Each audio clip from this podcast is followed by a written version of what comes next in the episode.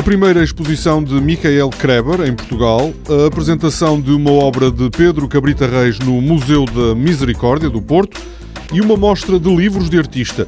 São temas do Magazine Serralves desta semana. Apesar de ser considerado um dos mais influentes pintores contemporâneos, Michael Kreber nunca expôs em Portugal. A estreia acontecerá no sábado com a abertura ao público no Museu de Serralves da exposição The Living Wedge. Trata-se de uma retrospectiva da obra do artista alemão. São apresentados cerca de 100 desenhos e pinturas de várias coleções privadas e institucionais. João Ribas, diretor adjunto do Museu de Serralves e comissário da exposição, diz que foi possível juntar todas as obras que escolheram.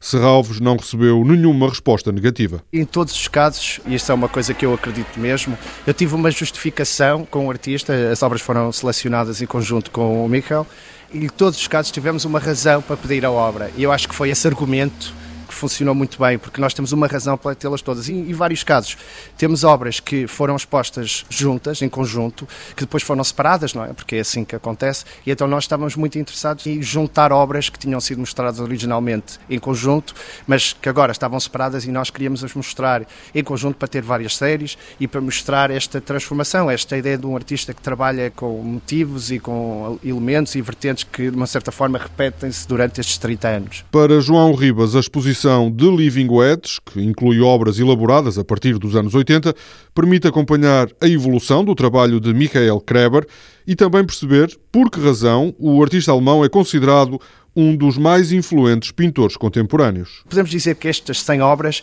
são, de uma certa forma, uma tentativa de lidar com um problema chamado pintura.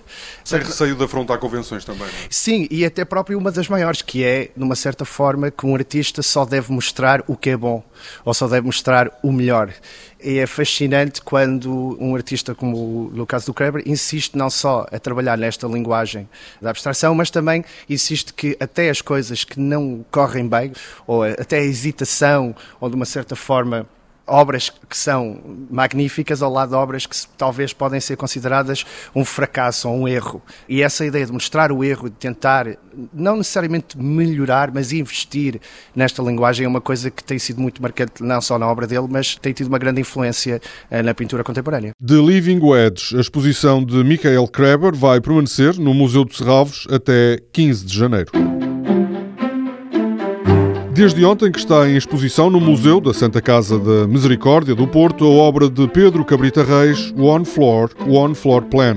A mostra resulta de uma parceria entre a Fundação de Serralves e a Santa Casa da Misericórdia do Porto, que prevê a exposição regular de obras da coleção de Serralves no Museu da Misericórdia.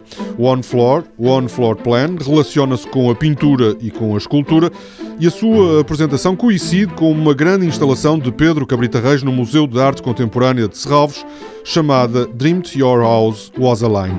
As duas obras permitem um estudo do processo criativo de um dos mais importantes artistas portugueses. No sábado, abre ao público na Biblioteca de Serralves uma exposição de livros e edições de artista com o sugestivo nome de Everything is About to Happen. Estarão expostas mais de 200 obras, algumas publicadas em edições muito pequenas e, por isso, difíceis de encontrar.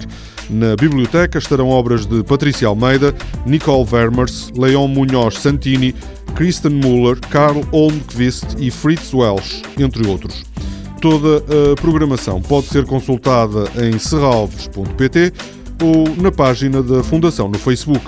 Este programa pode também ser ouvido em podcast.